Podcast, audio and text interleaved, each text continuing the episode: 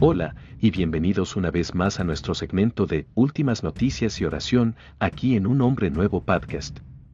Yo soy Gerardo, su anfitrión, su amado hermano y soldado en Cristo Jesús, y les traigo las últimas noticias y la oración de hoy desde el sitio Puertas Abiertas. ¿Cuántos cristianos hay en Brunei? Hay 52.000 cristianos en Brunei. Constituyen el 11.7% de la población. ¿Cómo es la persecución en Brunei? En Brunei, dejar el Islam por otra religión es ilegal, por lo que los conversos del Islam que siguen a Jesús enfrentan una persecución significativa tanto de fuentes locales como nacionales. Los conversos pueden ser repudiados por sus familias y obligados a divorciarse de su cónyuge y dejar el hogar familiar.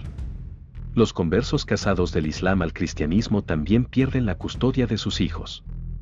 Las comunidades cristianas no tradicionales no pueden registrarse como iglesias y, en su lugar, generalmente deben registrarse como empresas, organizaciones o centros familiares. Por lo tanto, se les trata como entidades comerciales seculares y se les exige que presenten anualmente sus informes financieros y operativos al gobierno. Todos los niveles de la sociedad de Brunei se ven afectados por la continua introducción de la ley islámica.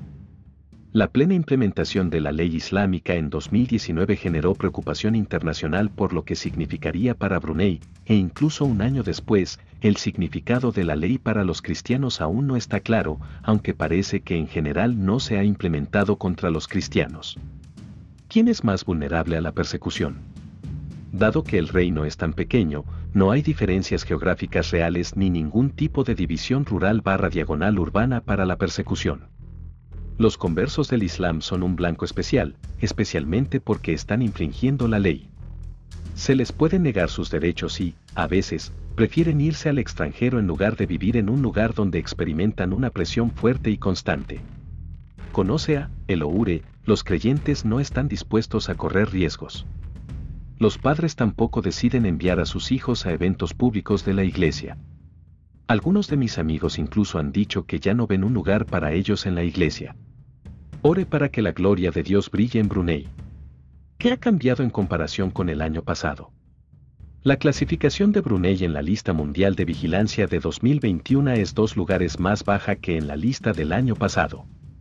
Y, sin embargo, la persecución aumentó ligeramente en este pequeño reino. La presión aumentó en la mayoría de las áreas de la vida de los cristianos.